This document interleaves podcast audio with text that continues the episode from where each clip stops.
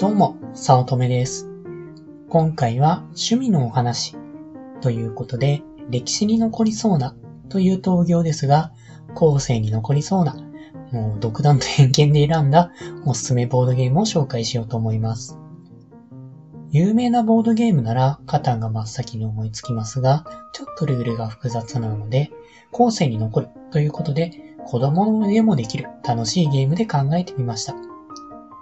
後世に残りそうなボードゲームには条件があると思っています。まあ、当たり前ではあるんですけれども、やっていて楽しいということもありますが、もう一つ。シンプル、すなわちわかりやすいことだと考えています。まあ、シンプルといえばソリティアとかトランプに多い気がします。まあ、オセロとかもですかね。こういったゲームは、ルールは単純だけれども、単純作業でクリアできるほど簡単ではなくて、状況に応じて頭をひねる必要があります。まあ、ソリティアは単純作業的にもやってもできますが、大抵の場合積みます。まあ、こうやってただ単純作業でやったらダメなので、ちょっと頭をひねる必要がある。だけれどもやり方は簡単でシンプル。この両面を合わせ持つものが残り続けると思っています。そう考えたとき、思い浮かべたのはインサイダーでした。インサイダーは、あるお題をイエスはノーで答えられる質問で絞り込んで当てるゲームです。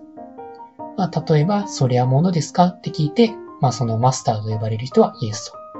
まあ、それはコンビニで買いますか？ノー。などなどという感じで質問していって、最終的にお題が何であるかを当てます。まあ、ここまでだと単純なお題当てゲームなんですけれども、このインサイダーではもう一ひねりやって、実はお題、答えを知っているインサイダーが紛れています。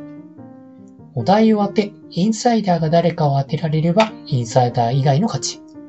お題を当てて、インサイダーが当てられなかったら、インサイダーの勝ち。インサイダーは、お題が当てられるように誘導しつつ、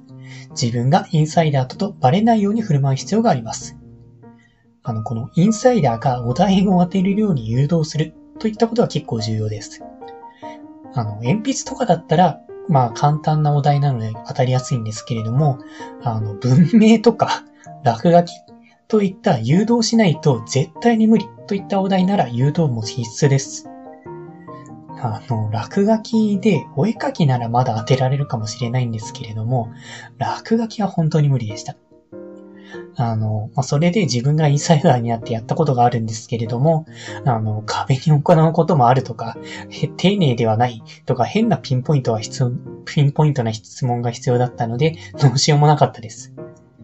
まあ、お題を当てたとき、即座にインサイダーだとバレましたね。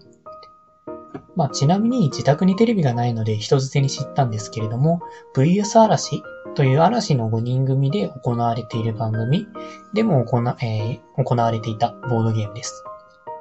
まあ、まさにシンプルでわかりやすい、いいゲームだと思います。もう本当にインサイダーのポイントでいいことは、ルールがシンプルなこと。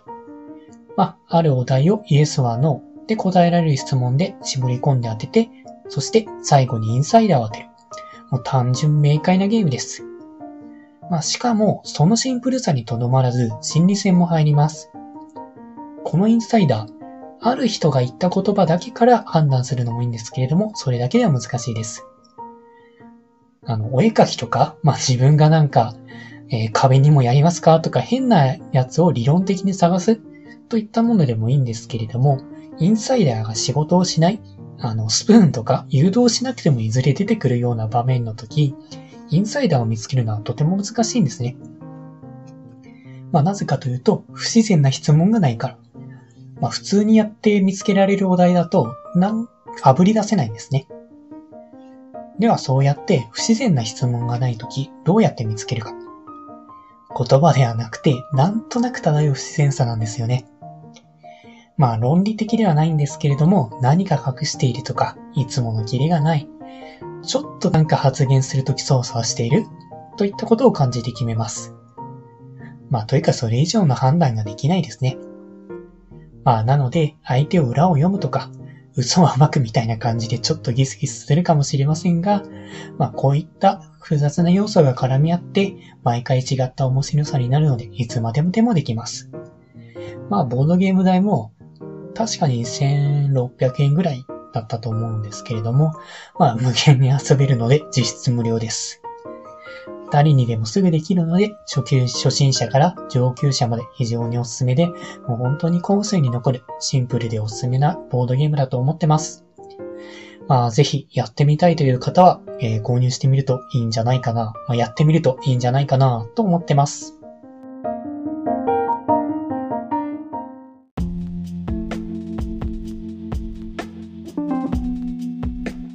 今回も最後まで聞いていただいてありがとうございました。もしよろしければ、いいねをフォロー、コメントをもらえると嬉しいです。通勤電車なので、ながら聞きなどに活用していただけると、また嬉しいです。他にもメルマガなどを配信しておりますので、自己紹介の下の方に URL があるので、登録していただけると嬉しいです。ご視聴ありがとうございました。